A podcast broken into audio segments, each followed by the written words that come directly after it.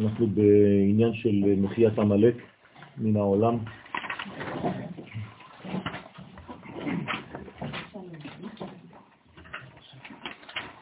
הללויה, הללו בצלצלי שמע, הללו בצלצלי תרועה. כל הנשמה תהלליה.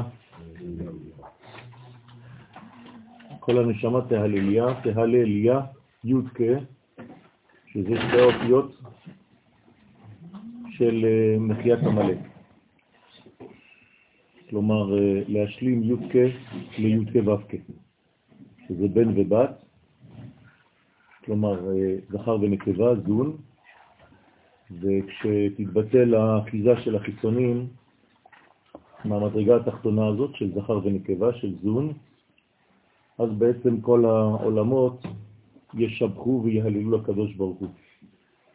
וזה בעצם מחיית עמלק. זאת אומרת שאין לעמלק אחיזה בי' ובה', אלא באותיות ו' וה'.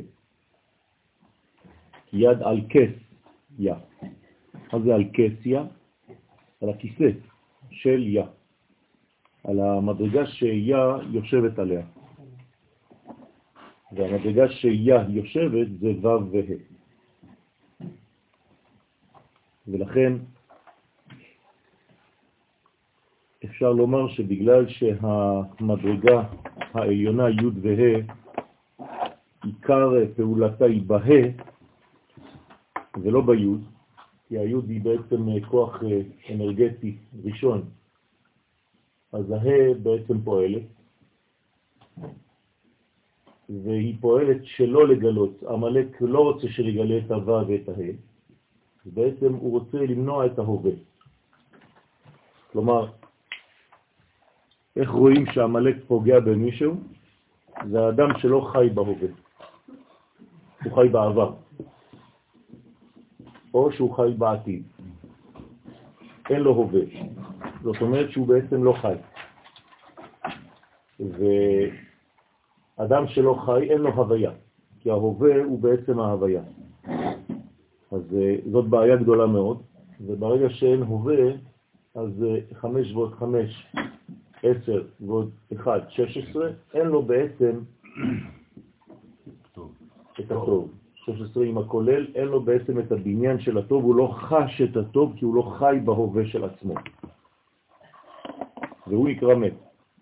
וזה נקרא רשע, חד ושלום, שנפל למדרגה הזאת של עמלק, שהוא, ההווה שלו בעצם נעלם, ומכיוון שהוא לא חי בהווה, אז הוא פוגע במציאות הכללית הזאת של ההוויה, לא רק בשם י' כו' הוא לא יכול לפגוע בקדוש ברוך הוא, הוא רק יכול לפגוע בגילוי שלו. והגילוי שלו זה הוא, הוא עצמו, האדם. האדם הוא גילוי של הקדוש ברוך הוא, ולכן אם האדם פוגע בגילוי של עצמו, הוא לא פוגע בעצמו, הוא פוגע בשם. בשינמן, כן? בשם. ולפגוע בשם זה לעשות בעצם חילול של השם. לא חילול של השם, אלא חילול של השם, של הגילוי. חילול הגילוי. אז אנחנו ממשיכים, לכן יתמחון המלאקים מעלמא, ימחו המלאקים מן העולם, כמו שכתוב, כי יד על כס יא, אני חוזר, היד היא על הכס של יא, אנחנו בפסקה השנייה בצד ימין.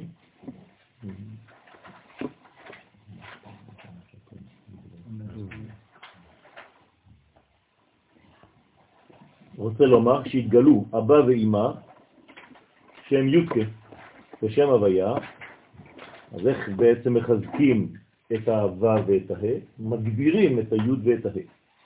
כשיש תגבורת של האור, של המוחין, של חוכמה ובינה, אז בעצם זה מסלק את כל החיצונים. הרי אין סילוק לחיצונים יותר גדול מגילוי אבא ואימא. אימא מסלקת, ואבא בכלל הורס, מחלק את הכל. אז אמא באה ומסלקת את כל מה שמנסה לפגוע בוו וכל מה שמנסה לפגוע בה, ואבא בא וגם הורג את הכל. אז הוא מנקה בעצם את כל השם. ביום ההוא יהיה השם כן, אחד הוא שמו אחד. אל תתבטל קליפת המלאק, ודאי הוא, וזה הטעם של סוף הפסוק, לרמו שסופם יהיה שיתבטלו ויפסקו מן העולם. אתה חוזר לדבריו של מעלה, עכשיו כל המלאק הזה בוודאי שיש לו זה תכונות ויש לזה גילויים בעולמנו, כן?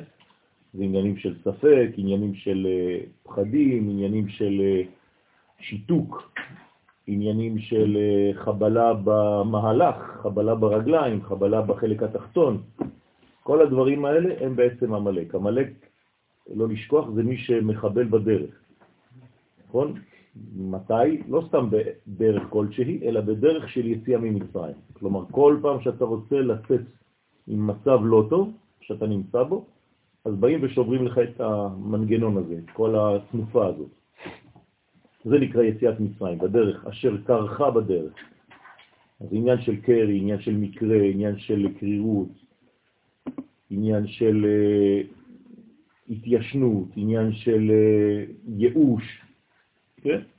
כל הדברים האלה הם המלאקים, זה הכוח של המלאק. המלאק זה לא רק עם, אלא זה גם תופעה פנימית שנמצאת בכל אחד ואחד מאיתנו, והיא תוקפת בכל יום מחדש, בצורה שלה.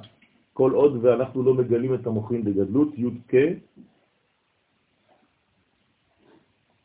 וכשמופיע י' כ', אז בעצם זה פותח את כל השערים. זה מה שקרה במתן תורה. מתן תורה הופיע י' כ', לכן נאמר שם בילה המוות לנצח. רק שאחרי זה הייתה נפילה, שוב פעם, בחלק התחתון לאלה שלא קיבלו את המוחים, ומהם נמשכה כל הקליפה מחדש. כן. ואמר דבר אחר, פירוש אחר, על מה שכתוב ועשה לי מטעמים, על ידי ברורי ניצוצי הקדושה מן הקליפות. כן, כשיצחק מבקש לעשות לו מטעמים לפני שהוא מברך, אז הוא בעצם אה, מבקש לעשות בירורים של כל הניצוצות שנמצאות בעטופים, כן? בקליפות. הוא מבקש את זה מעשיו, לא? מה? הוא מבקש את זה מעשיו. כן, הוא מבקש ממי שנמצא בפניו. הוא רוצה לבדוק, הוא רוצה לעשות טסט, מי בעצם מסוגל לעשות בירורים בעולם הזה. כיוון שעשיו הוא איש שדה, מטבע הדברים שהוא יעשה את זה. כי יעקב איש תם יושב אוהלים, הוא לא מסוגל לזה. התכונה הפנימית הראשונה של יעקב היא לא מספיקה, היא יותר מדי עליונה. אנחנו צריכים אדם שהוא בעולם הזה. אדם שירד לעולם הזה, הוא ירד, הוא בעולם הזה, הוא איש שדה, שדה זה מלכות. ולכן אה, יצחק מכיר את העולם הזה, ויצא יצחק לסוח בשדה. הוא בעצמו יוצא, הוא בעצמו איש העולם הזה, הוא איש של גבורות. ולכן הוא מחפש אדם שקרוב מאוד לנשמתו ולהמשכיות שלו. ואנחנו שמכירים את הסיפור, אז אנחנו נוטים לזלזל בעשיו, אבל זה לא כל כך ברור. כן? יעקב רוצה דמות שמסוגלת להיות אה, גם בעולם הזה. לכן צריך יעקב להתחפש, לעשות מאמץ מאוד גדול, כלומר לשחק אותה, במילים שלנו היום. ולמה הוא צריך לעשות את זה? כי זה שיעור בשבילנו. אנחנו לא יכולים להיות אה, בחורי ישיבה מנוטרלים ומנותקים מהעולם הזה. זה טוב, אבל המבחן הגדול זה כשאתה יוצא מהישיבה לעולם, לחיים. האם אתה מסוגל גם בחיים לעשות ולהמשיך את הניצוצות, את הבירורים האלה? או שאתה רק בתוך איזה מין קונחייה של צמר גפן, אתה בתיבת נוח, בוודאי שזה פשוט, אבל איפה אתה חי? ולכן זה נקרא מטעמים. הבירורים הם בירורים קשים. למה? כי כשהם מדברים על בשר, הבירור מאוד מאוד קשה. עשינו בירור שבוע שעבר על פירות. פירות זה בירור ראשון, זה הכי קל, אין מה לעשות בפרי. אתה מברך ואתה קצת מכוון והניצוצות עולים. הם מתנתקים מהפרי. בחודש הבא אנחנו נעשה ברור יותר פנימי בעזרת השם, ביין. זה כבר המיץ של הפרי. וביין כבר קשה לעשות ברורים, כי מי שלא מכוון, אז הוא יכול ליפול יותר בקלות. ובחודש שלאחר מכן נעשה עוד ברור, עוד יותר קשה, בבשר. אז יש לנו בעצם ברור בט"ו בשבט בפירות, בט"ו באדר ביין ובט"ו בניסן בבשר. פה הוא מיד מדלג והולך לגדול ביותר, לתיקון הבשר. תיקון הבשר זה תיקון כללי. תרתי משמע, כן? הבשר זה לא רק לאכול בשר, זה כל מה שקשור לבשר, לבשריות, כל מה שקשור לנטיות התחתונות שלנו, המאוד מגושמות, המאוד קליפתיות, כן? זה ממש עטוב בבשר. מי שיודע לאכול בשר כראוי, עושה תיקונים גדולים. הגמרא אפילו אומרת שעם הארץ אסור לו לאכול בשר בשבת, כי הוא לא יודע לעשות בירורים בכלל. כאשר אהבתי, מה זה כאשר אהבתי? והיינו מפיקודין דעשה, זה נקרא מצוות עשה. כלומר, לך תעשה לי ברורים מהצד של קום עשה, מהצד של רמח, ויקח את הרומח בידו, כלומר מי שלוקח בידו את המעשים, על ידי קיום מצוות עשה שהם מבחינת אהבה וחסד. זה עניין של אהבה, אהבה זה אחד בגמטריה. זאת אומרת, לך תעשה לי ברורים כדי לגלות את האחדות האלוהית, את האחד, את האחדות הכוללת הזאת, את החסד, את הנתינה, את הנטייה לתת.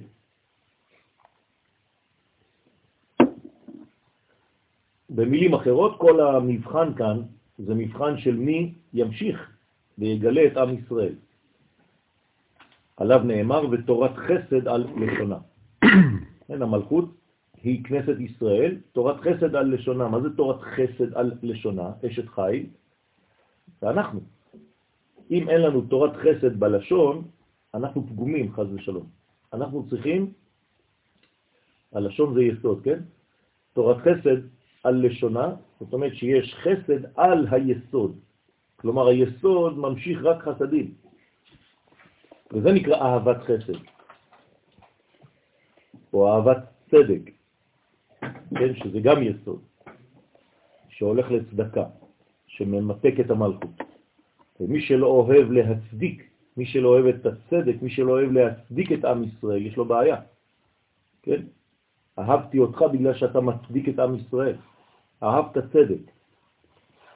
והן באות לברר את הניצוצים קדישים. אז כל העניין הזה שיצחק מבקש, כאשר אהבתי, זה לא כאשר אהבתי בעבר, כן? זה לשון של הווה מתמשך. אתה יודע שאני המשך של אבא שלי. אבא שלי היה חסד, אני גבורה. אנחנו לא יכולים להפסיק כאן. אם אנחנו מפסיקים את העולם חסד גבורה, העולם מתמוטט, כי הוא מפסיק בדין חד ושלום. לכן צריך תמיד, תמיד, תמיד להמשיך לחסדים ולרחמים גדולים, עד שזה יגיע למלכות. אז זה נקרא חדר, כן? חסד, דין ורחמים. והרב מניטו זצ"ל היה אומר שאסור להפוך את זה לחרד. זה חסד, רחמים, וחז ושלום מסתיים בדין. ולכן צריך להיות כל הזמן חדרים ולא הפוך. ולה כאשר סנתי, דהיינו מפיקודין דלה תעשה. אם חז ושלום עוברים על לא תעשה, שזה חמור מאוד, כן? הרי אם אדם לא עושה משהו, אז בסדר, הוא לא עשה. אבל פה, אם הוא עובר על דבר שאסור לו שלא לעשות, והוא עושה, זה כבר מדרגה הרבה יותר חמורה. כלומר, לעבור על לא תעשה, זה הרבה יותר חמור מאשר לא לעשות עשה. נכון? אדם ישן כל השבת. בסדר, ישן, ישן. הוא לא עשה משהו, אבל הוא גם, בוא נגיד שהוא החסיר ממה שיש בשבת, הוא לא ינק את הכוח של השבת. אבל אם הוא חז ושלום עושה מעשה, מעשה שאסור לעשות, זה כבר הרבה יותר חמור.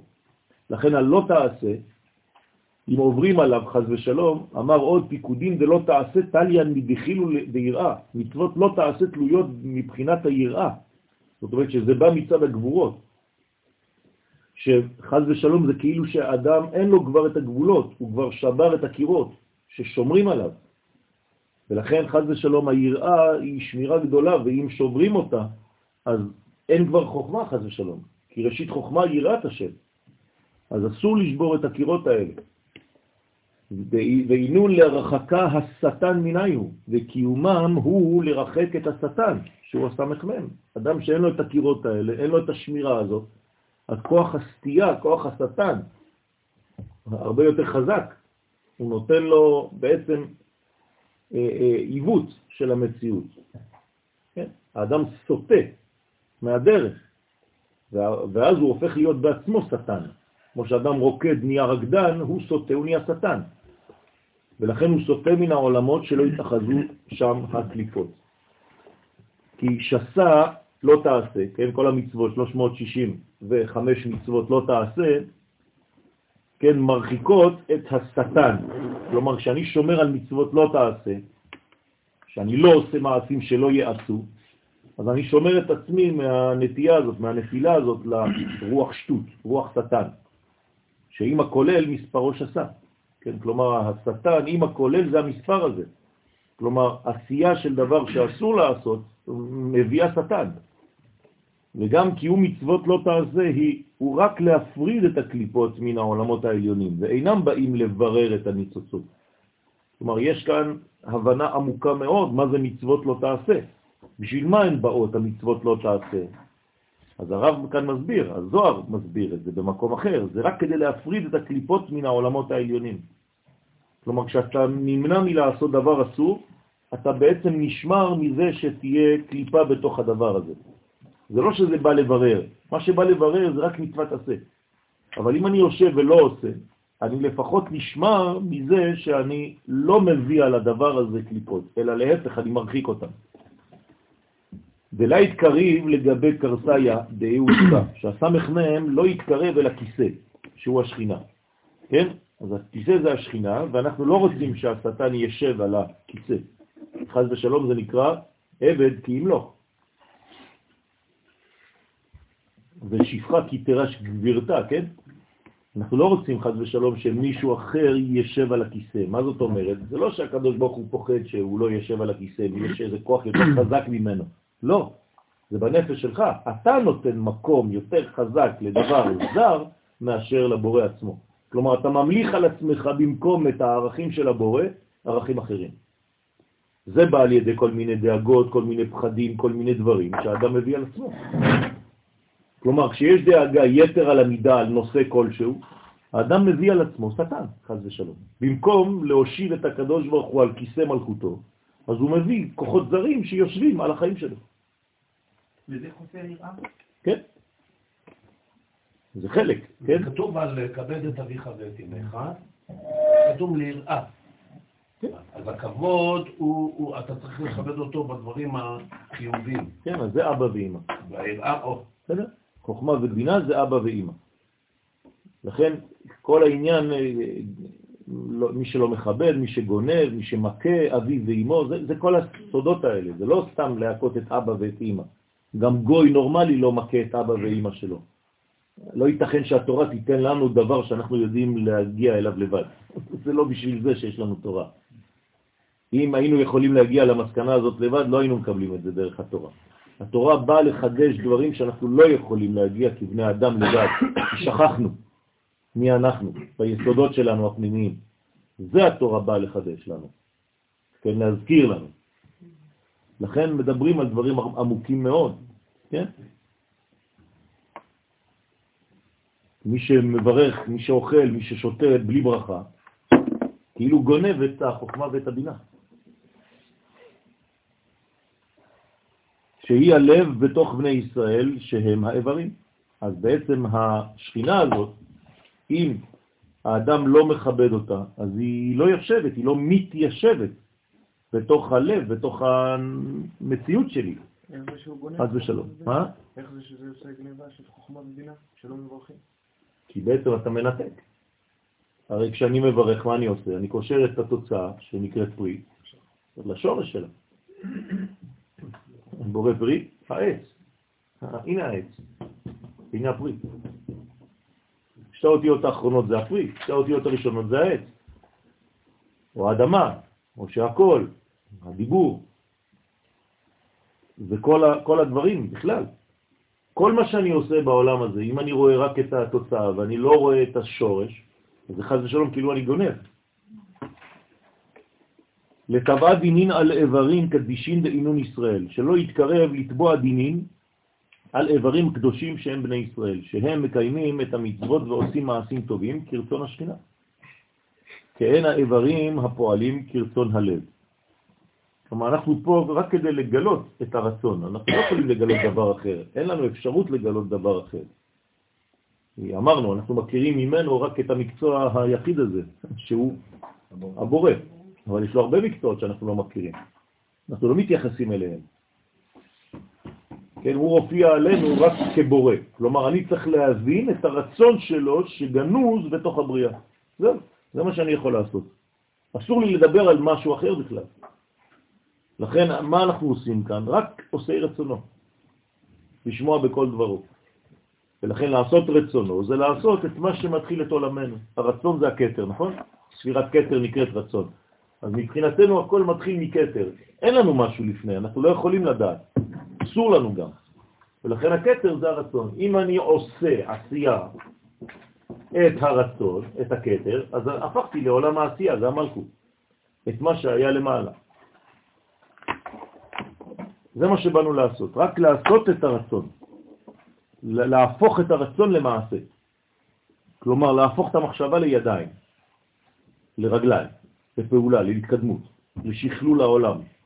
והיינו וליבה שכינתה ביניו, ולב שבתוך האיברים הוא דוגמת השכינה המתלבשת בישראל הקדושים. המנגנון קיים בתוכנו. הלב שבתוך הגוף שלי, עם הערכים הפנימיים שלו, זה כמו הקדוש ברוך הוא בתוך העולם. כלומר, אני עולם.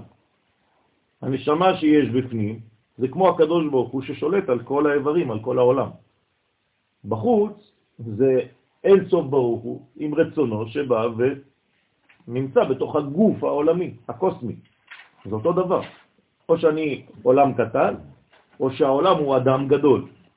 תלוי איך אתה מסתכל, אבל זה אותו דבר. ולכן, מי בעצם שופט אותי? הנשמה שלי. כלומר האלוהים שבתוכי. כמו שהקדוש ברוך הוא מודד ושופט את העולם, גם הנשמה שבתוכי שופטת אותי. לכן אם אני לא מרגיש טוב עם עצמי, זה בגלל שיש משפט פנימי, שהנשמה שופטת את המעשים, את החיצוניות של הדבר, והיא אומרת במרכאות, צריך לשמוע אותה, למה אתה בחוץ לא מתנהג כמו שאני, בפנים? למה יש סטייה בינינו? למה השטן? למה שמת שטן? למה אתה לא המשך של מה שאני? של מי שאני. והיא פנימיות להם בבחינת לב. לכן הלב פה זה לא האיבר, זה התוכן, כן? לב העניין, ליבה, כן? נושא הליבה. כל פעם שאנחנו מדברים על לב, אנחנו מדברים על תוכן פנימי, על דבר מאוד מאוד פנימי. זאת אומרת, על, על ערכים מוסריים, על למה, לא על איך. כמו שבראשית לא מתארת לנו איך נברא העולם. זה לא העניין של התורה עכשיו לבאר לנו אה, מולקולות ודברים. יש לזה חלק בתורה שנקרא מדע. מדע זה חלק מהתורה. התורה לא באה בשביל זה, התורה באה להגיד לנו למה הקדוש ברוך הוא ברא את העולם. איזו סיבה מוסרית יש לבריאה. זה כן. לכן צריך להתייחס לתורה לא כאל איזה מין אה, אה מדע, כן, של טבע, אלא של עניין פנימי. כלומר, הטבע, הבריאה, זה נקרא מעשה בראשית. זה הטבע. ואנחנו בתוך מעשה בראשית רוצים ללמוד את מעשה מרכבה. כלומר, למה? בשביל מה היה ההרכב הזה? מי שמביא מעשה מרכבה לב תוך מעשה בראשית, הוא גילה את הנשמה שבגוף. מי שנשאר במעשה בראשית הוא רק מדען. מדען עוסק במעשה בראשית. מקובל עוסק במעשה מרכבה, שבתוך מעשה בראשית. איפה בתורה המדע? כן, בכל מקום. פשוט מאוד, צריך, זה חלק. הרי הקדוש ברוך הוא אחד. אחד בורא גם את הפנימיות וגם את החיצוניות. זה אותו אחד. כלומר, אי אפשר להפריד בין חלקים. יש אנשים שרוצים לעשות חיבורים בין מדע לבין תורה. לא צריך לעשות את החיבור, הוא קיים. זה רק אל אחד שברא את שניהם. לחפש שיש חיבורים זה פשוט לא להבין. המדען זה תורה.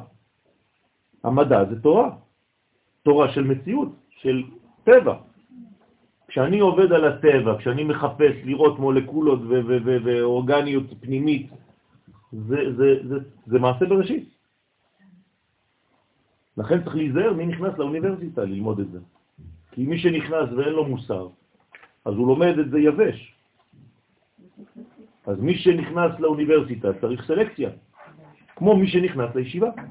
אם אין לו מוסר, אסור ללמד אותו תורה.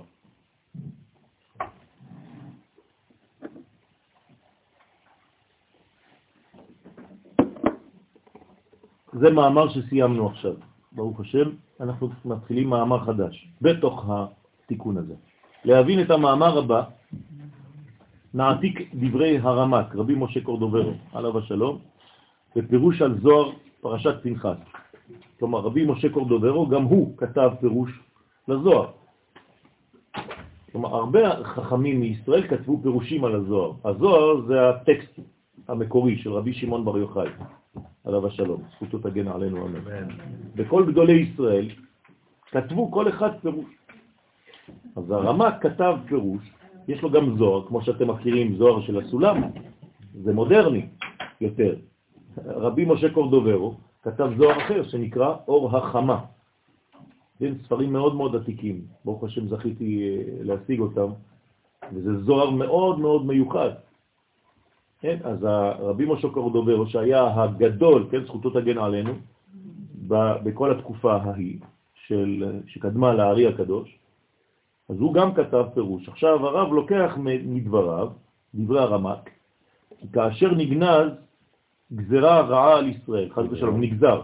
כשיש גזרה חז ושלום על עם ישראל, לא תקום ולא תהיה, נגזר גם על האומות, מפני שאינם ניזונים אלא על ידי ישראל. כלומר, כל גזרה שבאה על ישראל, אומר הרמק, היא ממשיכה גם על האומות. למה?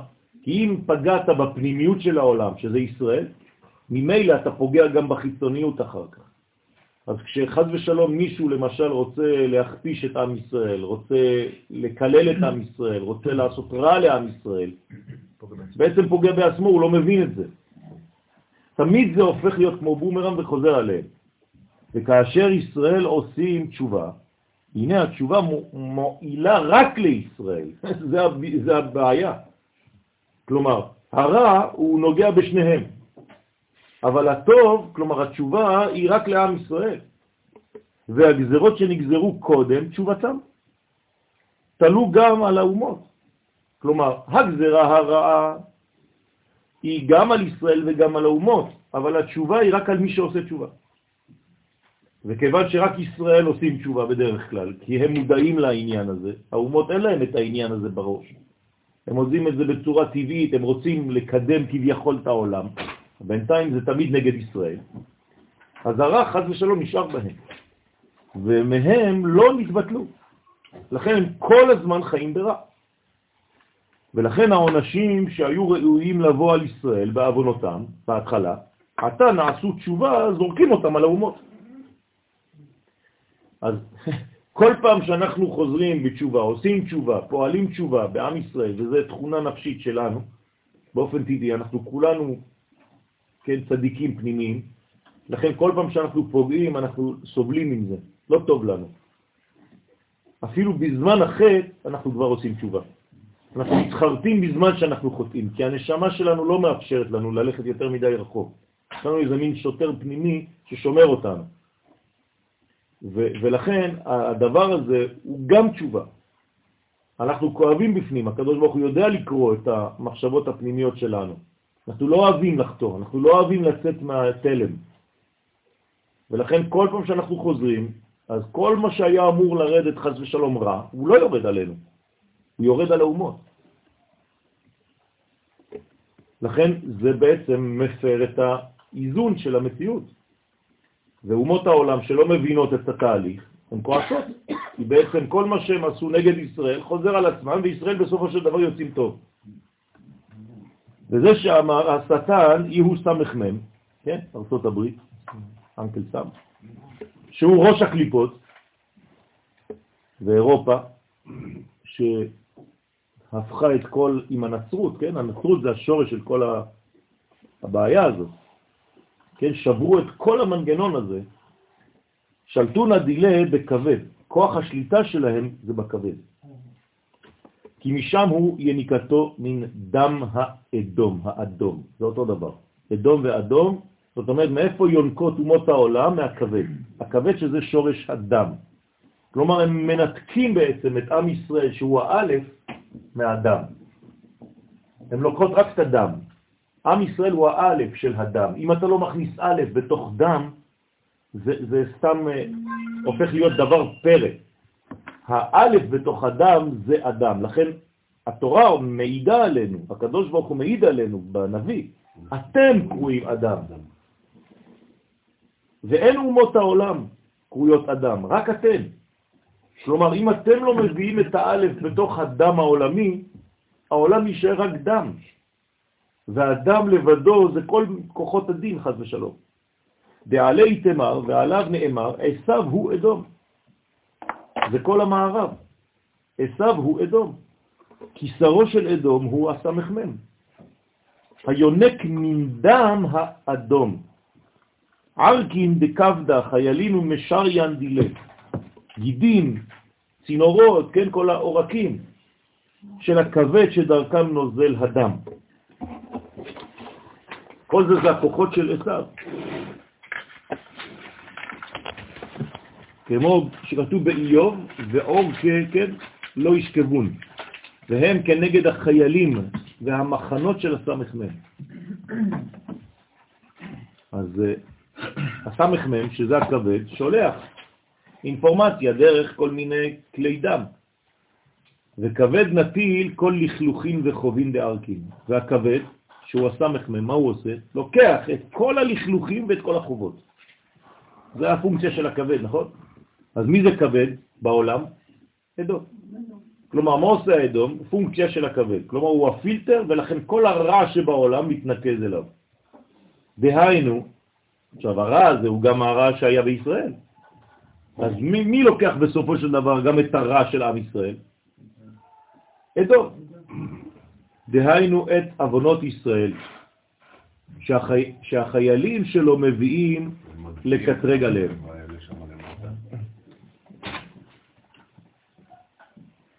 בסדר? זאת אומרת, החיילים, שזה הצינורות, העורקים, כל כלי אדם, מובילים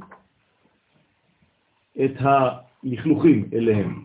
עכשיו, הלכלוך הוא גם הלכלוך העולמי, אבל הוא גם הלכלוכים במרכאות של עם ישראל. כשעם ישראל עושה תשובה, הלכלוך שלו יוצא.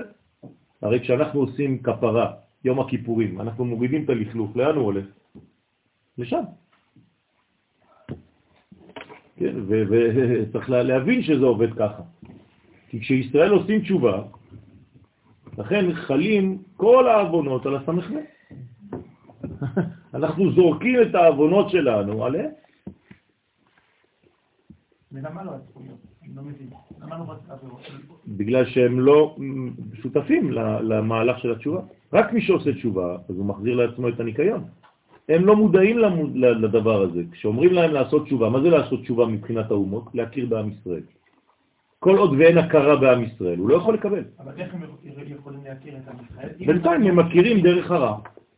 הם מכירים בזה שאנחנו אשמים בהכל. זאת הכרה, אבל מצד השלילה. כלומר, הם מכירים בנו מתוך שנאה. זה לא נורמלי. זה לא בקשה?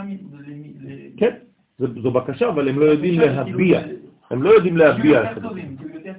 נכון. הבעיה זה שאנחנו יכולים להיות יותר טובים, אבל הנשמה, אנחנו הנשמה של העולם, אנחנו הלב של העולם. הלב יכול להיות טוב, אבל אם הגוף לא הולך עם, אז יש בעיה, יש נתק עוד יותר גדול. כלומר, אנחנו מרגישים בעצם בעולם הזה לבד. למה אנחנו מרגישים לבד בעולם הזה? למה כל, אתה תשאל יהודי ברחוב, תגיד לך, כולם שונאים אותנו. למה? כי אנחנו, כאילו הלב שלנו נמצא בתוך גוף זר, אין, אין, אין קשר ביניהם, הוא לא רוצה. הגוף לא, לא שומע בכלל, הוא לא מכיר בזה שיש לו לב שנקרא ישראל.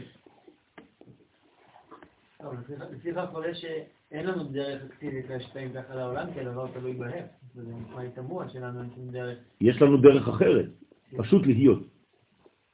אנחנו הרי לא הולכים לשדר. איך יכירו בנו? אנחנו פשוט צריכים לחיות לפי המוסר שלנו, זהו. להיות נאמנים לרצון. ברגע שנהיה נאמנים לרצון, זאת אומרת, עם ישראל חוזר לארצו ונאמן לרצון האלוהי, זה כשלעצמו פועל. אני לא צריך לתת שיעורי תורה באינטרנט לגויים. זה לא העניין. העניין זה להיות. לחיות לפי מודל, כמו חינוך. אני לא צריך לרוץ אחרי הילדים שלי, להגיד להם תעשה זה ותעשה זה ותעשה זה, לא עשית זה ועשית זה. הילד בורח. אני פשוט צריך לחיות. ולתת לילד את ה-20 השנים הראשונות של החיים שלו, לראות שהיה לו אבא שהוא מתנהל בצורה כזאת. זה מספיק, אני מודל. אני לא צריך לרוץ אחרי הילד. הרבה אנשים טועים בזה. הם פשוט הופכים להיות מאלפים, כמו אריה, כן? בתוך קרקס. אז אתה, הילד שלך, הוא מסכן. אתה הרסת אותו, אבל זה לא אריה נורמלי. אריה בקרקס זה אריה חולה, נכון? הוא מסכן, הוא רוצה לטרוף, אבל הוא יושב על כיסא. נותנים לו סוכריה, זה לא אריה נורמלי. זה מה שאמרתי, כאילו אם אנחנו עושים תשובה, אז אנחנו מגיעים מודל לאומות העולם. זה לוקח זמן. יש השפעה טובה עליהם. אבל הם לא עדיין לוקחים את זה. זה מה שאני אומר, יש השפעה, אבל ההשפעה הזאת היא צריכה להתבטא, במה? בהכרה. במודה אני שעם ישראל הוא זה שקיבל את התפקיד להוליך את העולם. עובדה ממשית לדבר הזה, תעזרו לנו לבנות את בית המקדש. אבל כשאנחנו בעצמנו לא רוצים לבנות את בית המקדש, כי אנחנו פוחדים, אז מה אתה רוצה שזה? הם אומרים לך, תיזהר, תשמור על הסטטוס קו, כן? אנחנו אומרים, כן, בטח, מה, מה אני משוגע, אני אלך לבנות את בית המקדש? לא. צריך לומר את זה בפה מלא, באתי לפה כדי לבנות את בית המקדש השלישי. למה אתה מתבייש? ולהסביר שזה לטובת העולם, לתת שיעור באום, מה זה בית המקדש, בשביל מה אנחנו רוצים לבנות אותו. הרי זה יהיה לכם שפע בפרנסה, בברכה בעולם, יהיה הכל טוב. תנו לנו לנסות, לא ילך, נחריב את זה, חודשיים, בואו נעשה את זה. שנה, תנו לנו. אנחנו חותמים שאנחנו מחריבים את זה במו ידינו. האנשים לא מעזים לומר את זה, כן? אבל הבעיה זה הנשמה, זה לא הגוף. לא, זה החיבור ביניהם, אין דבר כזה או זה או זה, זה כמו ששופטים... אבל מי שולט בגוף? הנשמה. לא, אז אתה חוזר על השאלה, כן, את מי שופטים? כשהקדוש ברוך הוא לוקח מת, את מי הוא שופט? הקבר אומר לו, כן, הגוף אומר לו, תראה, אני לא זז, שמו עליי אבן, אני לא מה, אני יכול לזוז? הכל בגלל הנשמה. והנשמה מה אומרת לו? הכל בגלל הגוף, מה אני יכולה לעשות משהו? אם לא היה לי גוף, לא הייתי עושה כלום. אז מה הוא עושה? הוא מכניס את הנשמה בתוך הגוף. זה, זה דבר אחד, אסור להפריד. יש הבדלה, אבל לא הפרדה. ולכן אני כל הזמן חוזר ואומר לכם, אסור להיפרד מאומות העולם, אלא המבדיל בין ישראל לעמים, לא המפריד.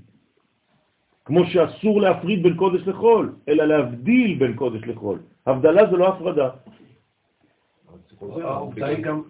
העובדה היא גם שהם לקחו את האמונה שלהם מתוך היהדות, הם יודעים את זה. כן. אתמול התקשר איזה כומר מצרפת. כן, שלום, je m'appelle פר, קוראים לי אבא, כן, קוראים לעצמם אבא. בסדר. אני אומר, מה אתה רוצה? אני רוצה ללמוד זוהר, הוא אומר לי. הוא חכם, הוא פנה... אז אמרתי לו, אמרתי לו, אמרתי לו, אה, למה אתה רוצה ללמוד זוהר? מאיפה הגעת למסקנה הזאת? הוא אומר, אני יודע שהיהודים, יש להם את הסודות של היקום. אמרתי לו, אז אתה מכיר בכך שעם ישראל הוא בעצם זה שקיבל את האינפורמציה, נכון? את המסר האלוהי. אז הוא אומר לי, כן. אמרתי לו, בסדר, יפה.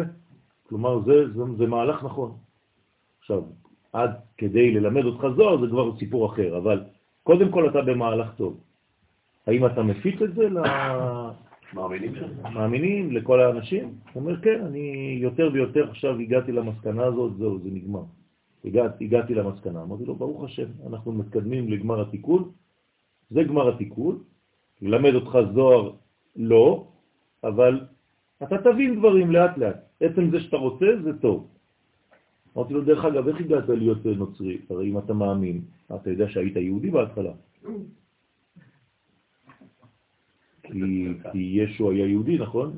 ואימא שלו גם, ואבא שלו גם, והאחים שלו גם, וכל החבר'ה שלך שאתה מדבר עליהם גם. אז איך הגעתם? מה, מה, מה קרה? פרשתם? אולי הגיע הזמן לחזור. אז הוא אומר לי, תאמין לי שאני חושב על זה, אני כבר לא יודע איך לאכול את זה. כן? אבל יש משהו, קורה משהו. כן? זה רק בשביל האנקדוטה. הדאוד הכתיב, זה שכתוב, ונשא השעיר עליו, השעיר רומז על הסמ"ם, שנושא עליו את כל אבונותם אל ארץ גזרה. אז הנה השעיר. השעיר הזה הוא דומה מאוד לישראל, נכון? הרי אי אפשר להבדיל בין השעיר לשם לבין השעיר לעזאזל. הם דומים, הם שווים בדמים, שווים בקומה, שווים במראה, שווים בהכל, כך אומרת המשנה. זאת אומרת שאתה לא יכול להבדיל בין נשמה לבין גוף, זה מה שזה אומר. אי אפשר, קשה מאוד לזהות מי ומי. זה כאילו אתה אומר לי, אני, מי זה אני? זה שניהם, נכון? אתה לא יכול להגיד אני זה רק הנשמה, זו טעות. האני זה הכל, שפועל יחד אחד עם השני. זה שניים בתוך אחד. או אחד שמתגלה בשניים. אחת דיבר אלוהים, שתיים, זו שמעתי. אני חייב בעולם הזה שיהיה לי שניים. לכן כל עוונותם אל ארץ גזרה. הארץ גזרה זה שמה. כלומר, ארץ גזרה זה המדבר, זה חוץ לארץ ישראל, זה מחוץ לקודש. מה זה עוונות תם? אז הוא משחק על המילים, הוא חותך.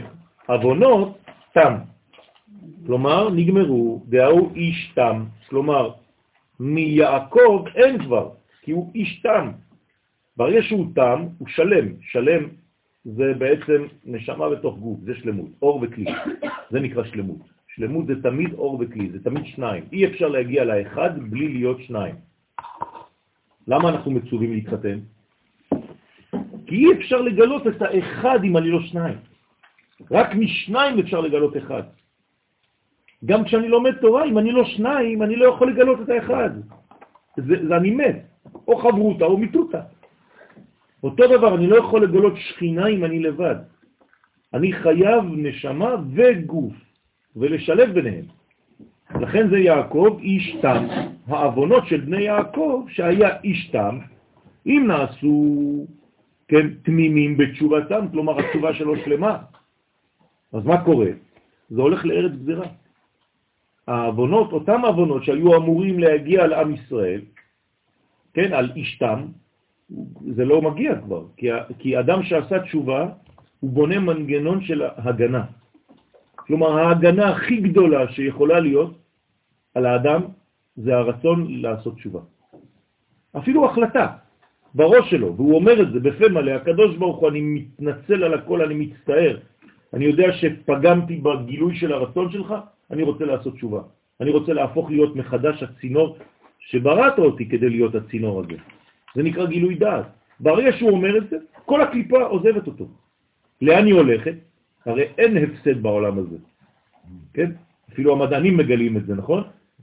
אז זה הולך לצד השני, זה הולך לארץ גזרה. מה זה ארץ גזרה? ארץ שהרצון שלה הוא גוזר.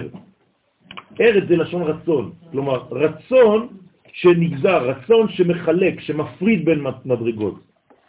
כשהסמך מהם הולך אחר, כן, אתר דגזרת עירים, למקום שנמצאת הגזרות של בעלי הדינים, הנקראים עירים, כן, בגזרת עירים.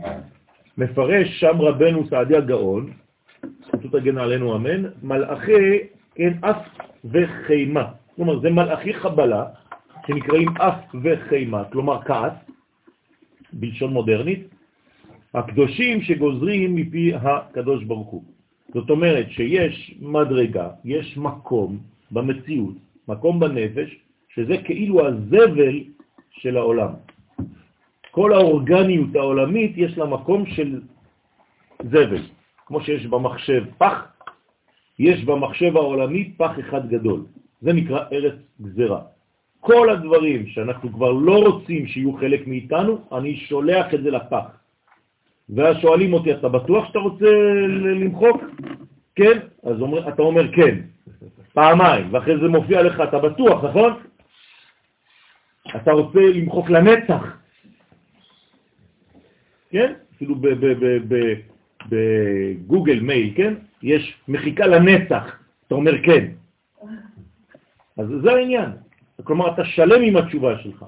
רוצה לומר שהסמ"ם הולך לקבל את גזרות הרעות שנגזרו על עם ישראל. זה נקרא הסמ"ם. כלומר, כוח הסמ"ם זה שלמות של קליפה, כן? סמ"ך זה 60 ומ"ם זה 40. זה ביחד זה 100. אז הסמ"ם הוא נקרא עם א' אל בסוף. כן, סם וא' אל, א' למד. למה? כי זה בעצם, ה, ה, ה, זה גם, זה אלוהות, הרי הכל אלוהות, אבל אלוהות שמתגלה מהצד האחורי חס ושלום. ואנחנו לא רוצים, אנחנו רוצים מהצד של הפנים. לא שרווח והצלה יבוא ליהודי ממקום אחר, אלא ממקום של פנים. ואחר שעשו תשובה, חלים כל הגזרות על ראש הסמ"ם, כן? ועל ראשם של כל האומות. זאת אומרת שהן רק הולכות ומקבלות על הראש יותר ויותר ככל שהן מכפישות את עם ישראל. זה מה שהן לא מבינות. יום אחד מישהו יתפכח ויבין את זה, או שמישהו מאיתנו יסביר את זה בצורה שמתקבלת, כן? אז זה מה שיעבוד. זה, כל זה כתוב בפרשת פנחס, בזוהר פנחס. הפסוק הבא, כן, המובא להלן, ואחריתה מרק על הענה. הסוף של הנפתה אחרי הזונה, כלומר מי שמתפתה והולך לראות אישה זונה, אז חז ושלום הסוף שלו מר כמו לענה. כן, לענה זה... זה, זה, זה, זה צמח מאוד מאוד מר, אני, קורא, אני חושב שקוראים לו לנטנה. כן, כן, אז... אז אנחנו צריכים להיזהר מה, מה, מה, מהצמח הזה, כי הוא מר כלענה. כמובן שבכל דבר צריך לעשות, לדעת איך ממתקים את הדברים האלה, אבל זה כבר שלב מאוד מאוד מאוחר בהיסטוריה, איך נמתיק גם את הדבר הזה, כלומר איך נהפוך את הקליפה לריבה. אז חדה כחרב פיות, והיא, הדבר הזה, חז ושלום, ממית את האנשים שהולכים ומתפתים אחריה, כמו חרב שיש בה שני חידודים מזה ומזה. כלומר, החרב היא תמיד חרב מתהפכת, נכון? מה זה חרב מתהפכת? היא, היא בעצם, החרב היא יושר, נכון? אבל ברגע שהיא מתהפכת, היא הופכת להיות עיגול. זה נקרא חטא העגל. כלומר, הורדת את היושר לעיגולים. ולא חיברת ביניהם. אז זה נקרא סוד החרב המתהפכת שנמצאת בכניסה לגן עדן. למה יש חרב מתהפכת? כי זה החטא. החטא מה גרם? שהאדם לקח את היושר והפך אותו לעיגולים. כדי לחזור ליושר, כדי להיכנס לגן, צריך להחזיר את העיגולים ליושר. כלומר, צריך לגלות את היושר שבתוך העיגולים. ככה חוזרים לגן, זהו. היושר בעיגולים זה ספירלה. בסדר? זה ה-DNA של האדם, ככה נבנים. ה-DNA בנוי בצורה כזאת, כפולה, ויש קשרים ביניהם.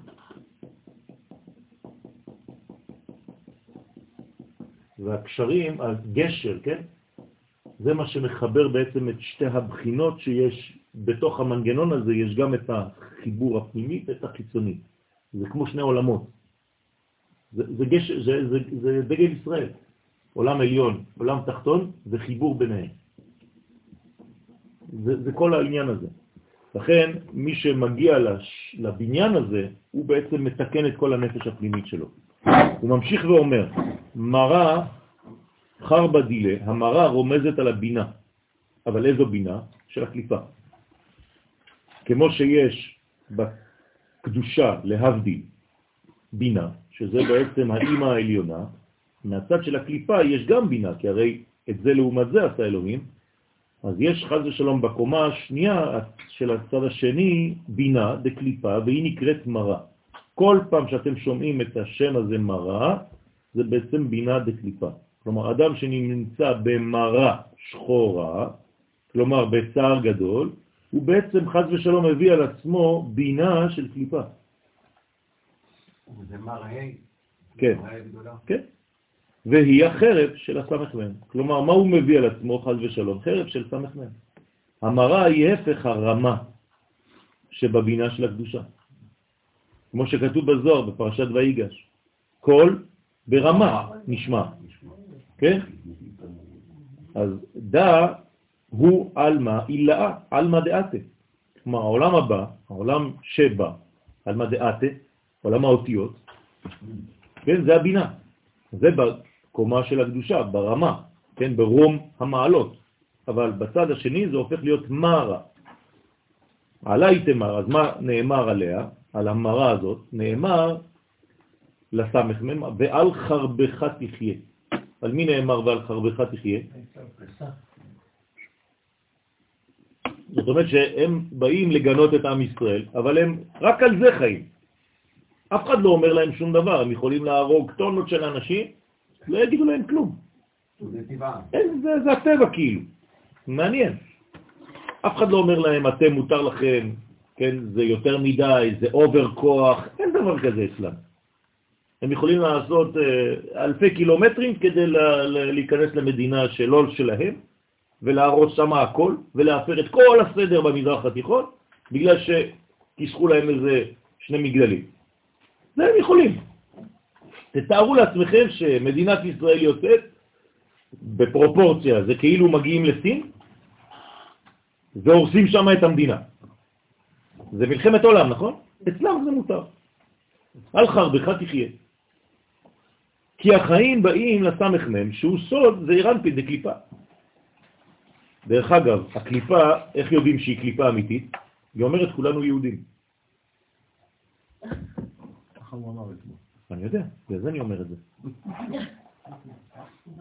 We are all Jewish. כן? מה זה אומר? כן. זה אומר שבעצם אנחנו, אנחנו ישראל, האמיתי. למה הוא אמר את זה? כי זה ראש הקליפה. זה ראש הקליפה, צריך להבין את זה. זה, זה, זה אנשים מסוכנים מאוד לאנושות, הם, הם מתחפשים. אז זה, זה, זה של קליפה, חז ושלום. החיים הבאים לסמ"ם, שהוא סוד זעירנפין דקליפה, מהבינה דקליפה שהיא סוד החרב. כלומר, ביום ש, שאנחנו עסוקים בזיכרון של, של שואה, כן? כולם שם פוגשים את השואה המודרנית. כאילו לא היה כלום. פשוט עולם מעוות, עולם של משוגעים. כן, ואף אחד לא מעז לומר להם את זה. וגם בתוכנו יש כאלה, לצערנו. של ערב רב שבא, ובתוך זמן שאנחנו עסוקים בלקבור מתים מפיגועים, אז הם עושים תיאטרון על החיים הפנימיים של המחבל, מה הוא מרגיש בפנים. באמת. ואין אנשים מספיק אמיצים לומר להם את זה? ומנהלן דמרה היא חרבה דמלאך המוות. ומניין לנו שמרה היא חרבו של מלאך המוות? אומר דכתיב, לפי שכתוב, ואחריתה מרה כלענה. מרה היא הבינה תקליפה, נכון? חדה כחרב פיות, שהיא רומזת על חרבו של מלאך המוות. היא היא חיים לכבד, ומרה זו היא נותנת חיים לכבד שהוא הסמ"ם. כלומר, מאיפה הוא יונק אותו כוח של קליפה? מכל הלכלוך הזה, מכל הדם של הכבד ש... שאין לו את האלף. לכן הוא נקרא סם, כן? המוות. סם זה המוות, לליבה. והוא כאילו שם מוות עבור ישראל, חס ושלום, זה, זה, זה נזק, זה רעל, זה אורלה, אותו, אותן אותיות. ואנחנו חייבים להוריד את האורלה כדי לגלות את, את עם ישראל, את היסוד, בפריאה. והיא, הפריאה זה תשלום, כן? פורע. זאת אומרת שבסוף ההיסטוריה, המילה, שזה החתך, כן, החיתוך, ילך, אבל אנחנו צריכים לגלות גם את האורלה על ידי פריאה. כלומר, עם ישראל ייפרע מאומות העולם, הקדוש ברוך הוא יפרע אותנו מאומות העולם כדי לגלות את הכיפה. והוא רוצה להביא מוות על השכינה הקדושה, הנקראת לב. אפשר להביא מוות על השכינה? אי אפשר. הם יכולים, כמה שהם רוצים הם יכולים, אבל אף פעם זה לא ימות. למה? פשוט מאוד, כי עם ישראל הוא נצח. כי נברנו בתכונה של נצח. אנחנו לא יכולים אחרת, זה לא אנחנו, לא בחרנו. זה נקרא עם של הנצח. הנצח זה הקדוש ברוך הוא, הוא ברא עם בדמותו. אז אנחנו עם של נצח. כלומר, יעשו לנו מה שרוצים, תמיד יישאר אחד, שיתחיל את הכל מחדש. זה כמו בסרט מצויר, השחקן הראשי אף פעם לא מת. אתה יכול למחוץ אותו, לחתוך אותו לחתיכות, להפוך אותו לדף נייר, כן? לא יודע איך הוא נבנה מחדש. זה עם ישראל. והמוות רומז על אחיזת הקליפות. כלומר, כולם ייעלמו, אחד אחרי השני, ואנחנו נשאר פה.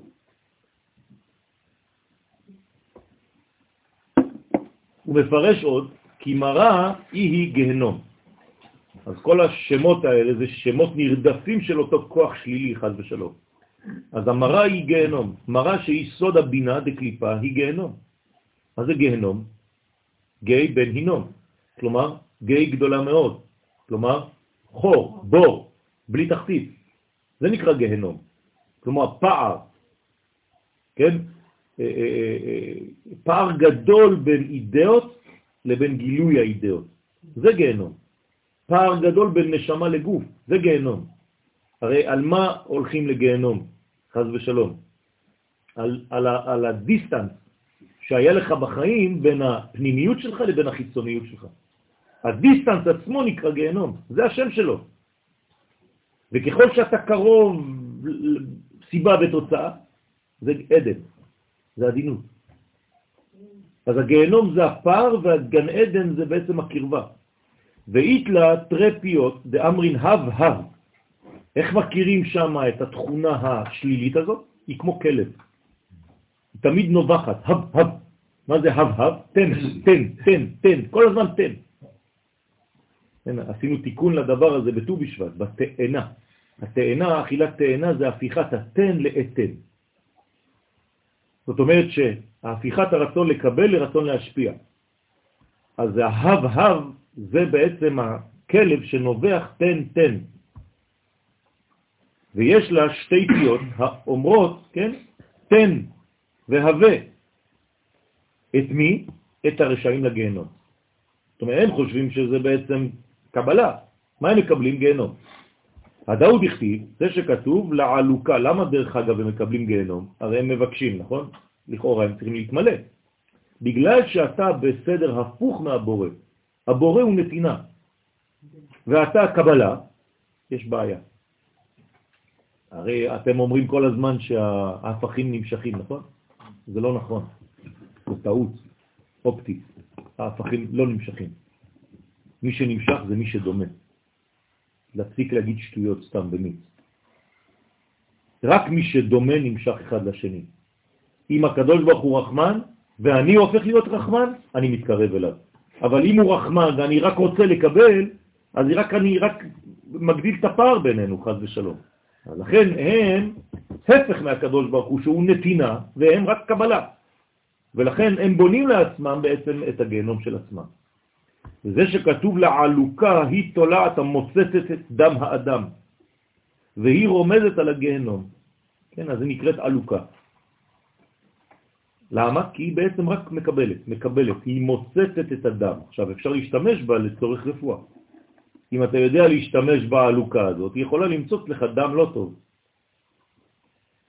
יש בארץ, בצפון, עלוקות מיוחדות כאלה. מורנו ורבנו הצדיק, רבי משה אהרון הכהן, יש לו טיפול חודשי בעלוקות האלה. מביאים לו עלוקות כאלה מהצפון ושמים לו על הרגליים, והן מוצצות לו את, את הדם הרע. יש לו בעיות ברגליים, מדובר בין 110 כמעט.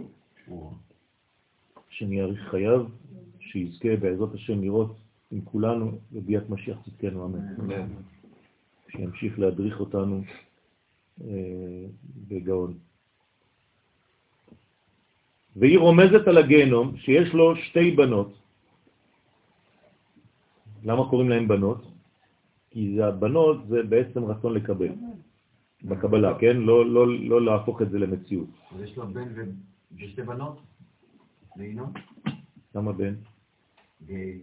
בן לינום. לא.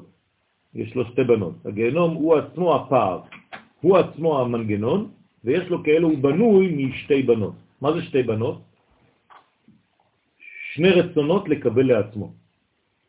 כלומר, רצון כפול ומכופל לאגו, רק לבלוע. כן, נכון, כמו שראינו במצרים. איך קוראים לשר של מצרים? לא, לשר העליון של מצרים, איך קוראים לו? רש ה' ב', נכון? אתם זוכרים? רש ה' ב', זה הקליפה של מצרים. גם פה יש ה'. בסדר? וזה שניים. רש זה 200, זה פעמיים ה', זה אותו דבר, זה מצרים. לכן במצרים מה קורה? הטוב בולע את הרע, ולא נוגדה כי באו אל קרבנה. זה הפרות. בסדר? אתה נותן לו לאכול והוא נשאר רזה. למה? הוא בולע את הכל, זה כמו אור, זה כמו חור שחור. כל מה שאתה מכניס בפנים, נעלם. לא רואים כלום. חז ושלום, חז ושלום, לא עלינו ולא עליכם, זה יש אנשים שכשהם מרוויחים גם לא רואים כלום, הכסף. חז ושלום, אין ברכה. או באוכל. יש אנשים שאוכלים המון המון והם כל הזמן רעבים. ויש אנשים שאוכלים מעט וזה הופך להיות ברכה בתוך הבטן. זה הברכה של התורה. ופה יש שתי בנות לגיהנום, כן, כמובן הכל ציורי, כן, הב-הב, שני כלבים, הוא מפרש שתי בנות הם שני כוחות דאמרין הב, חייבים לגיהנום. ומה הן עושות? בעצם שני הבנות האלה, שתי הבנות האלה, הן בעצם מזמינות את כל מי שדומה להם לאותו גיהנום. בוא, בוא, אתה מהחלק הזה, תכנס לפה. האומרים, תן והווה רשעים לגיהנום, כי אנחנו ניזונים מהם. כן, אותן בנות אוכלות במרכאות את כל מי שמגיע אליהם. והם כנגד שתי נשים של הסמ"ם. הסמ"ם יש שתי, שתי נשים. הם סוד חול את הכבד. גם לקדושה יש לנו שתי נשים, נכון? לאה ורחל, להבדיל. עולם הבא ועולם הזה. הצד השני זה אותו דבר, שם זה חול וכבד. המפתות את בני האדם לחטאים. כלומר, כל החטאים שלנו זה התחול והכבד, ומשם נמשכים חז ושלום ונופלים. ואחר כך מביאות אותם לגיהנום, שמשמור. אז הנה בדרוש של קמן משמע כי יותרת רומזת על רחל דקליפה, הנה, ברוך השם, ותחול רומזת על לאה דקליפה. אתם רואים? תחול וכבד זה הלאומת רחל ולאה. אז רחל זה היותרת, הכבד, והתחול זה לאה.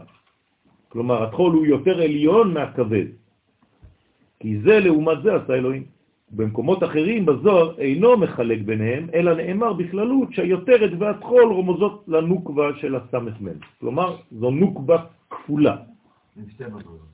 שתי מדרגות, כמו אצל הקדושה להבדיל, כן? אצל לאה ורחל, שזה עולם הבא ועולם הזה, ערכים ואידאות וגילוי.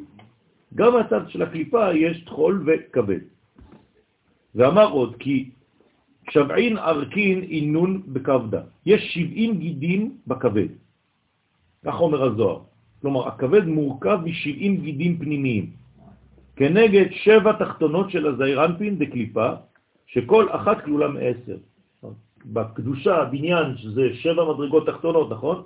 נקראים זון, או זין תחתונות, אל, אל, אל גינת אגוז ירדתי, אז אגוז זה הוו זין זה, זה אירנפיל ומלכות. אותו דבר בצד השני יש חז ושלום בקליפה. בשביל מה? אז זה 10 כפול 7, 70, לקבל שבעין ממנן, והם כנגד 70 שרי מעלה הממונים על 70 אומות. לכן יש 70 אומות בעולם, כלומר כל אומה זה בעצם עורק אחד או גיד אחד שיוצא מהכבד הזה. כלומר כל האומות מחוברות לקליפה הזאת. ואמר כי העם עם הכבד ויותרת עין בית. כלומר, אם אתה מוסף את אבא ואימא שלהם, כלומר הכבד ויותר את הכבד, זה הופך להיות 72. שם אב, חד ושלום, דקליפה.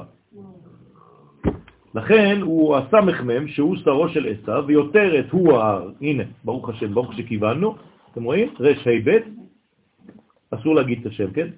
שרו של ישמעאל, והשורש זה היה מצרים, כמובן, הרי ביחד עין בית שרים, לעין בית אומות. אז אתם רואים שהשם הזה, שם עין בית, שאנחנו מתייחסים אליו בקדושה, יש לו בעצם את הלאומה.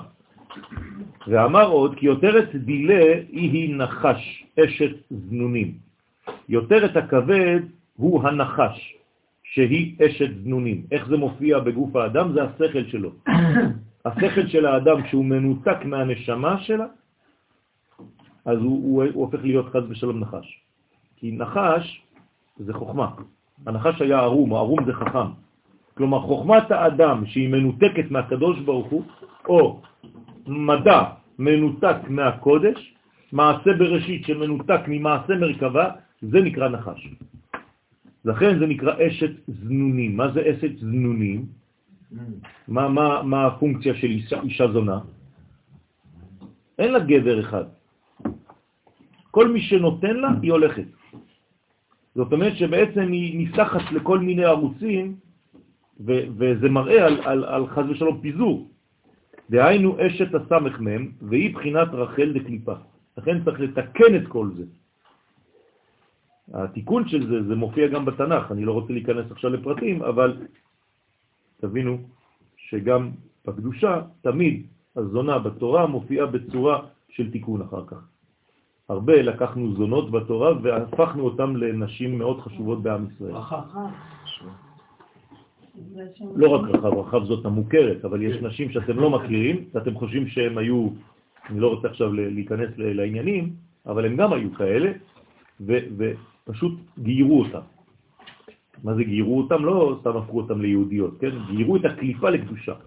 בגין דשיעורין דילה נת לתחול, לפי שהשיריים של הנחש לוקח התחול, שזה בחינת ליד הקליפה. דאי הוא חושך, כי התחול הוא חושך ושחור. כן, זה שכחה, זה, זה חשכות, כן, זה, זה, זה שכחה. זה כל מה שבעצם מעלים את האור, בולע את האור. החושך הוא לא, הוא לא קיים בפני עצמו, הוא העדר. ועלי תמר, ועליה נאמר, ולחושך קרא לילה. כן, לכן אותה אישה קוראים לה למד י' למד י' תו. הוא מפרש, דשל תונה בגלותה. כל זה זה עם ישראל בגלות. ואי הוא לילה. תסתכלו מה קורה לעם ישראל שהוא נמצא בגלות. הוא, הוא, הוא עטוף בכל המנגנון הזה. גם כשהוא בתורה, חז ושלום. למה? כי הוא נמצא ב, במציאות, כן? שהיא עגומה, שהיא חז ושלום בהפקר. הפקר. הם לא מבינים את זה. לא מבינים את זה. הרב, למה הזוהר משתמש בהגדרה שהיא מהקודם של הקליפה? זה באמת המראה. רחל בקליפה, ליד הקליפה שם זה שלוש נכון, נכון, כי זה אותו כוח. זה ערך אבסולוט. הרי מה זה רחל? בוודאי. לא, לא, זה לא ערך מוחלט שהוא טוב. את עכשיו סותרת את עצמך. אם את אומרת ערך מוחלט, זה מוחלט. מוחלט זה לא טוב ולא רע. אתה עושה ממנו טוב ורע. הרי אלוהים, למה את הולכת לרחל ולאה? אלוהים, יש אלוהים אחרים? היית צריכה לשאול על אלוהים, לא על רחל ולאה. איך אני יכול להגיד אלוהים אחרים? ויש שמצחיקים אותי אלוקים אחרים. עוד יותר גרוע.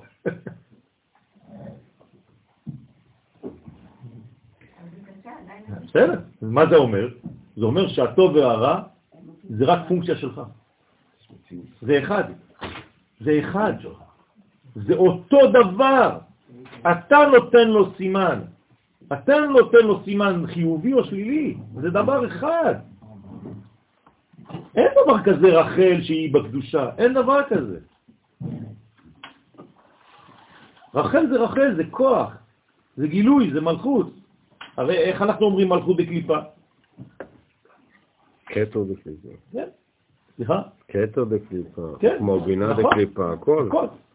אז לא זה בעצם ערכים, צריך להבין שבעצם הכל נתון בידינו, ואנחנו רק בעולם הזה, רק שמים סימנים, פלוס או מינוס, זהו. אנחנו תמיד בין שני עולמות, זה נקרא קליפת נוגה. לכן, שכוח ממשלתה, כן, של לאה, דקליפה, היא בגלות. הנה, כשאתה מכניס את לאה לגלות, מה עשית?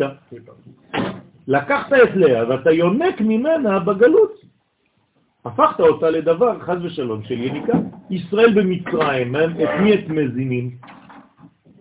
את פרעה. הרי פרעה כל יום הוא רוצח 200 ילדים ועושה לעצמו מקלחת.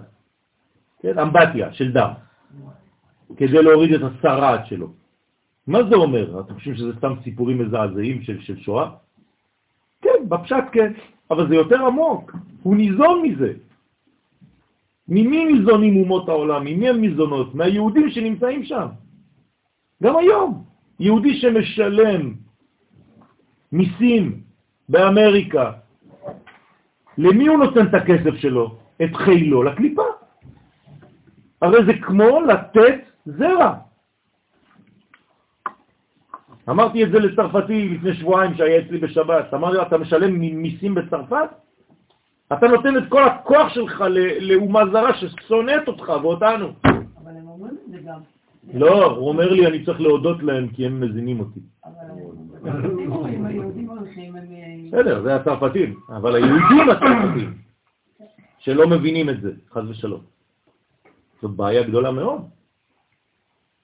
הרי לשלם מיסים באומה אחרת, אני שמח לשלם מיסים בארץ. אני יודע שכל הכסף הולך לצבא, לדברים, בעזרת השם, רק להגן עלינו. גם אם יש אה, אולי כמה גנבים בדרך, לא מעניין אותי, לא רוצה להיכנס לזה. אני מנסה לראות את הטוב. אבל לשלם בחוץ? חז ושלום. אז זה כוח של לאה, ושלטנותה בגלותה דהי ולילה, שכוח ממשלתה של לאה דקליפה היא בגלות הדומה לחשכות הלילה. הכנסת את לאה לגלות, ובגלותה שעתה קיימלה, ובגלות השעה עומדת לתחול. מה זה עומדת לתחול? היא בעמידה, יש לה כוח. דהי למד י', הנה אותה אחת, פלונית. אמא דערב רב, היא הלמד י', אימן של הערב רב, המשעבדים בישראל בגלות. הרי אין בין עולם הזה לעולם הבא, לימות המשיח, אלא שעבוד גל, גלויות בלבד. האנשים אומרים את זה, והם לא מבינים מה הם אומרים. תפסיק את הגלות. אבל המשיח הפך להיות סרט מצויר של וולט דיסני. לא מבינים מה זה משיח בכלל, מה זה משיחיות. משיחיות זה קיבוץ גלויות, רבותיי. אין משהו אחר. כשעם ישראל חוזר לארצו, זה קיבוץ גלויות, זה פסוק אחד הרמב"ם מביא, רק פסוק אחד, אם יהיה נידחך בקצה השמיים, משם יקבצך ויביאך אל הארץ. כלומר, המצווה הכי חשובה היום זה להחזיר יהודים לעם ישראל, לארץ ישראל. אבל יש לזה עוד המשך, גם כן, שבינם לבין עצמם, בפנים, יהיו אחד. בסדר, זה כבר שלבים. אי אפשר לאכול את כל העוגה בבת אחת, אוכלים בפרוסות. לחם אוכלים בפרוסות, כי אנחנו עניים. לא, אנשים יכולים להבין שרק לקנות כרטיס ולבוא מספיק. לא. אנחנו אומרים שזה השלב הראשון. ובשלב הראשון עשית כבר, ואחרי זה הקדוש ברוך הוא גם כן מחליף לנו את הלב, עושה לנו ריסט, overhaul, טיפול מנוע. כן.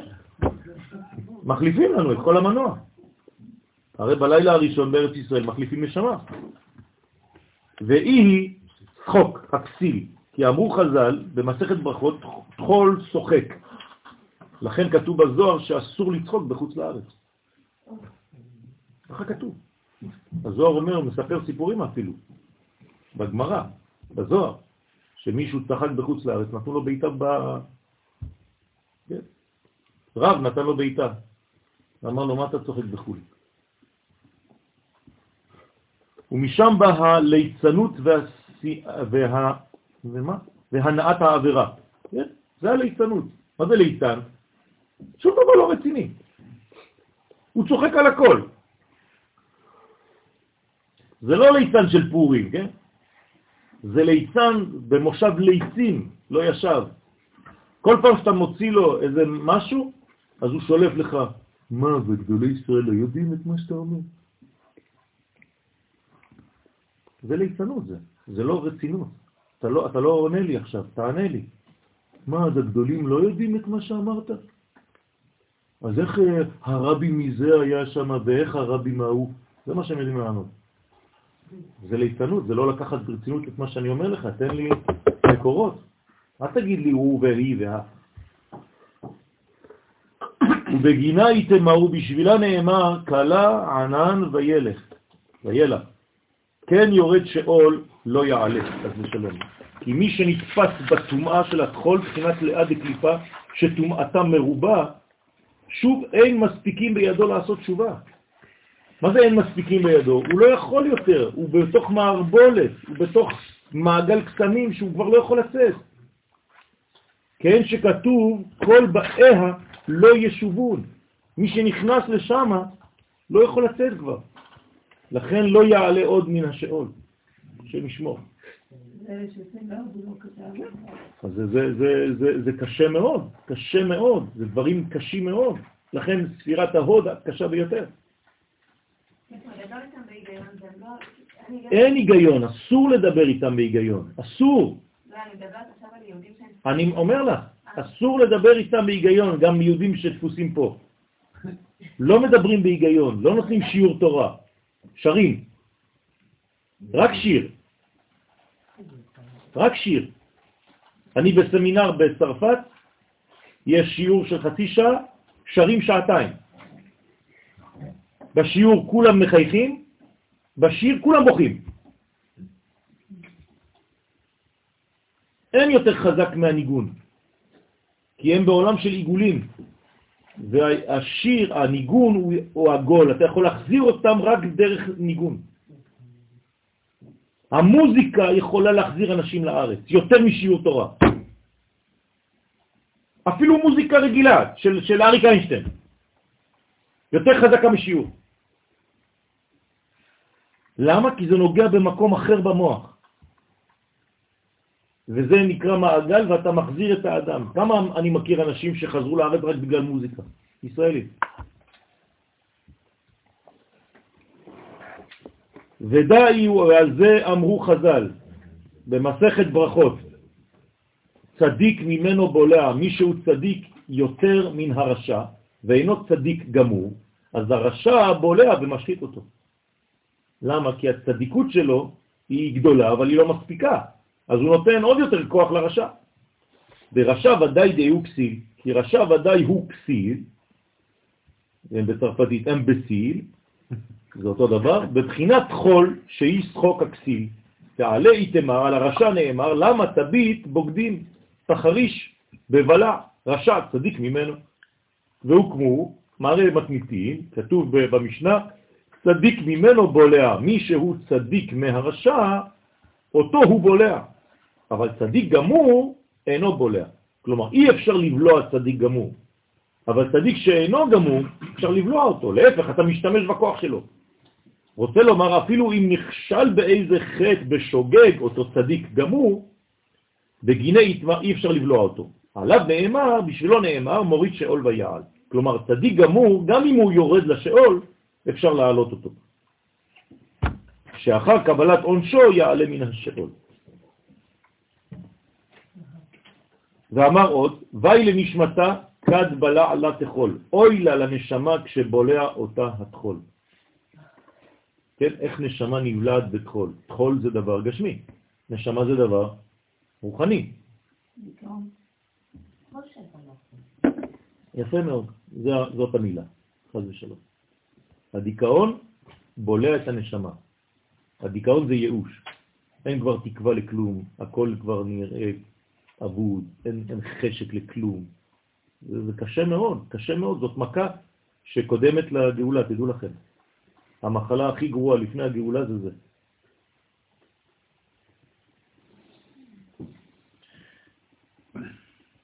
יש, אה, זה כאילו העתיד לא, לא משדר טוב. העתיד משדר אה, חז ושלום אה, תוצאות שליליות. שם ירחם עלינו, יש מחלה עכשיו של נשים בהיריון. שמעתם על המחלה הזאת? שהיתושים עוקצים את האימא כשהיא בהיריון, הילד יוצא עם ראש כזה קטן, שם ירחם, וגוף אחר, הוא לא מחזיק אה, יומיים. כן, ממש אפידמיה גדולה מאוד עכשיו.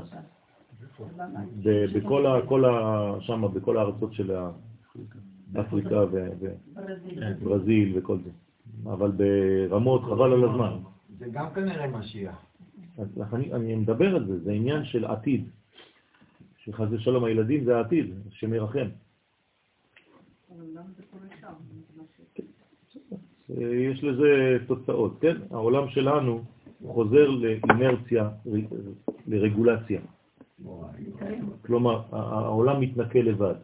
יש בעולם, כן, בגלל כל החילול הזה, יש, יש תופעות. מה יש בעולם?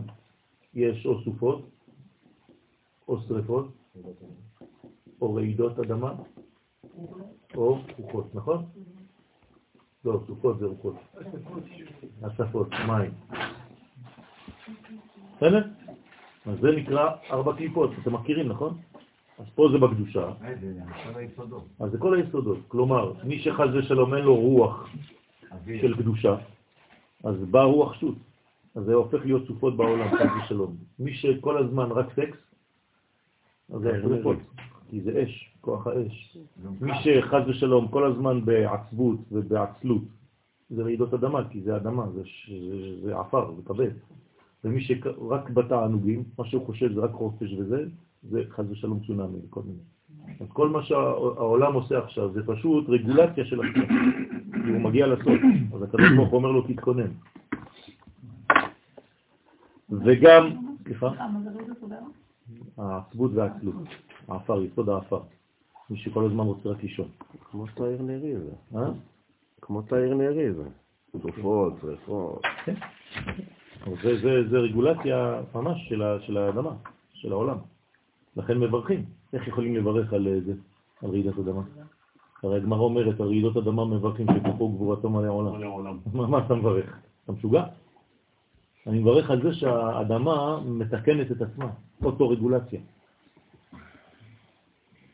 השם ירחם עלינו, שאנחנו ננצל ונעשה תשובה, ובעזרת השם אנחנו מגלים דעתנו שאנחנו רוצים לעשות רצונו יתברך, שישלח לנו על כל הנפילות שלנו, על כל הפגמים שלנו, על העוונות, על הפשעים, שינקה אותנו ונהיה בעזרת השם עושה רצונו ושומרי שמו ומגלה שמו בעולם, אמן כן רצון. וגם וי לישראל כד התבלעו בערב רב, אוי להם לישראל כשהם נבלעים ומתערבים עם הערב רב, שהם פושעי ורשעי ישראל. חס ושלום, צריכים להיזהר מאוד, במיוחד היום. אל תפחדו, תגידו את הדעה שלכם. יש הרבה הרבה מלכודות היום, גם בארץ, כן, של אנשים, חס ושלום, ש, שפשוט מתאהבים באויבים של עצמם. חולי רוח, שונאים את עצמם, שנאת נפש. זה, זה מחלה, מחלה של, של, של auto-destruction, כן? ולומדים ממעשיהם ונמשכים אחריהם. אז אם יש לכם כוח, לא חשוב איפה אתם נמצאים, תגידו את זה, לא לפחד. אבל בצורה חכמה, כן? שיבינו שמדובר פה באדם חכם, לא סתם לזרוק עליהם, אתם משוגעים, אתם זה. ועלי יתמר שעליהם נאמר שאפילו רצו לתקן את הרשעים ולהחזירם למוטב, לא יועיל, חד ושלום. יש אנשים שאי אפשר, הם כבר הלכו למקום שאי אפשר כבר להוציא אותם. כל דיבור איתם הוא סתם אה, אתה זורק לתוך החור השחור הזה. ולא נודע כי באו, הנה ברוך השם, ברוך שכיוונתי. ולא נודע כי באו אל קרבנה, הוא מצטט ממש את הפסוק שאמרתי מקודם. אינו ניכר בהם שום שינוי לטובה. כלומר, אתה יכול לתת להם פרה בריאה לאכול, הם נשארים רזים. ומראיהם של הערב רע, רע כאשר בתחילה. אותו דבר, לא זז כלום. אתה שואל את עצמך, מה, כל מה שנתתי זה בר, לריק? כן. להיזהר את מי אתה מלמד, אם לא זה זרע לבטלה. להיזהר מה מוציאים. לפעמים אני מגיע למקומות לתת שיעור, והשיעור שלי מוכן ואני לא פותח אותו.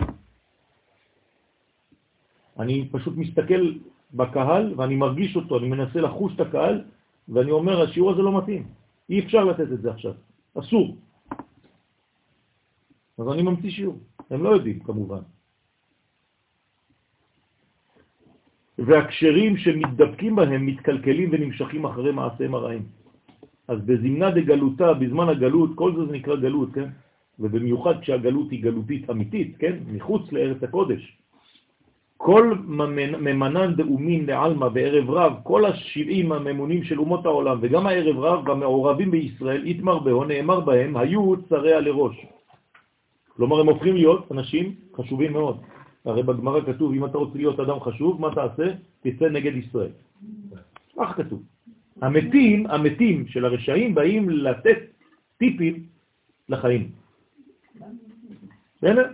כלומר, כשאדם רשע נמצא פה והוא הולך לדבר עם מת, הוא אומר לו, תן לי איזה טיפ להיות איזה אדם אה, חשוב פה בעולם הזה. הוא אומר לו, רק תגיד דברים נגד עם ישראל, אתה תהיה הכי גדול.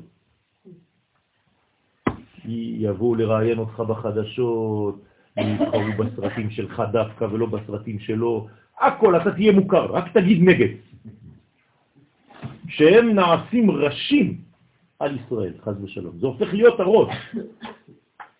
אויביה, כן, שאלו, יש להם כל מיני שלווה. הם חושבים שהם בשלווה כי כולם מכבדים אותם בחוץ, הוא מפרש שריה ודאי אינון ערב רב, שריה הם ודאי הערב רב, המצערים את ישראל. אז כל הערב רב, כל מי שמצער את עם ישראל היום, הוא חז ושלום גם כן כלול, למרות שהמושג הזה הוא מאוד מורכב, כן? אבל אסור להיות חלק מהאנשים האלה. צריך להעמיד אותם במקום. האנשים האלה זה אותם אנשים שמסוגלים אצל הגויים לקבל את אה, איראן ולעשות ממנה איזה מין אידיאולוג, אידיאליזציה גדולה מאוד. אתם יודעים שהיום פותחים בצרפת כל מיני חנויות של קוסמטיקה לאיראנים. כי האיראנים הם אנשים שיש להם טעם, אנשים נאורים, כן? הכל, הכל מעוות. וכשנשיא איראן בא עם כל מה שהוא מפתח נגד עם ישראל, באופן ברור, כן? אז, אז עושים בשבילו מלא כבוד, ומכסים כל מיני דברים, וכן, אפילו הרב הראשי לישראל יגיע לשם, לא יסתכלו עליו בכלל. אבל אחד שמתדמה לרב הראשי, כן, ומתלבש כמעט כמוהו, זה בסדר. טוב, זה מבלבל, הם דומים. נכון, זאת הבעיה. הרב, אם אתה הולך בשליחות שלך, למקום שבו אתה מרגיש שאתה לא יכול להשפיע שם, ועדיין... מה זה בשליחות שלך? אני לא הולך בשליחות שלי, אסור ללכת בשליחות שלי. כן. בשליחות של עם ישראל. בשליחות של עם ישראל.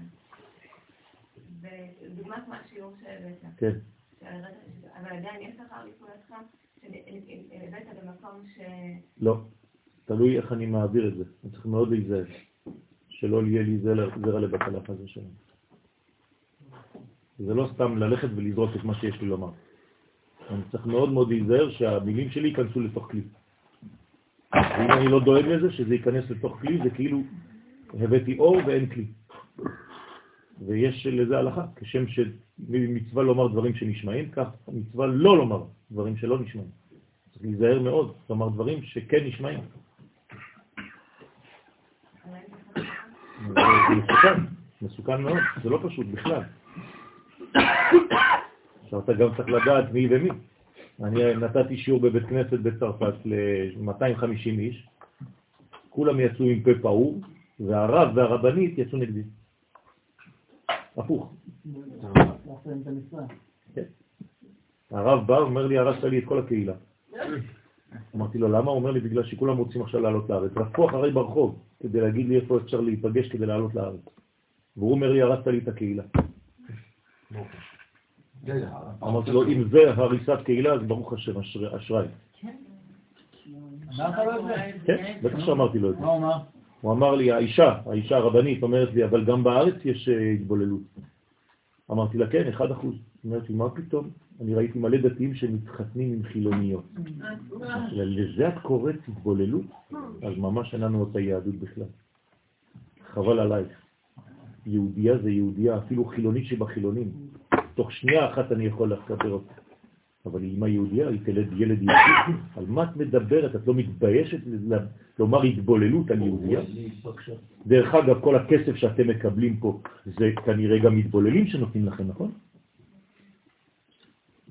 שברתי אותו שם, כי כל הכסף שהם מקבלים שם זה מאנשים כאלה, שהם לא דתיים במרכאות, אז מה? פשוט מעוות, הכל מעוות. אבל צדיק שהוא כנגד רשע. צדיק גנור כנגד רשע גנור. כן. בוודאי שהוא שולט, הוא, הוא, הוא מביא אור, בוודאי. צריך לדעת איך לומר את הדברים, כן. יש זלזול, יש זלזול.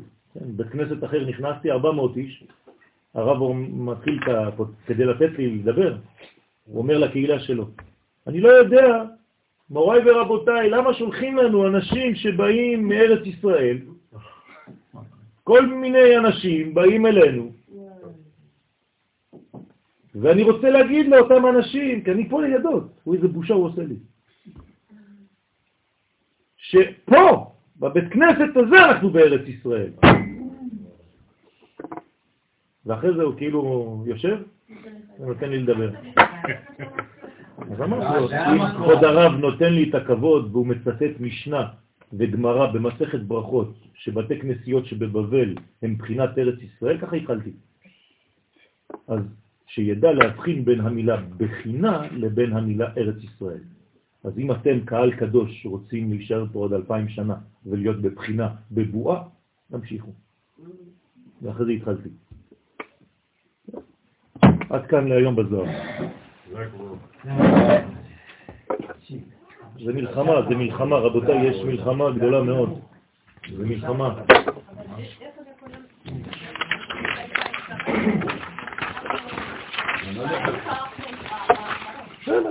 זה ביטוי, כן? אני מדבר על ביטוי. כשאני אומר אלפיים שנה זה ביטוי, כן?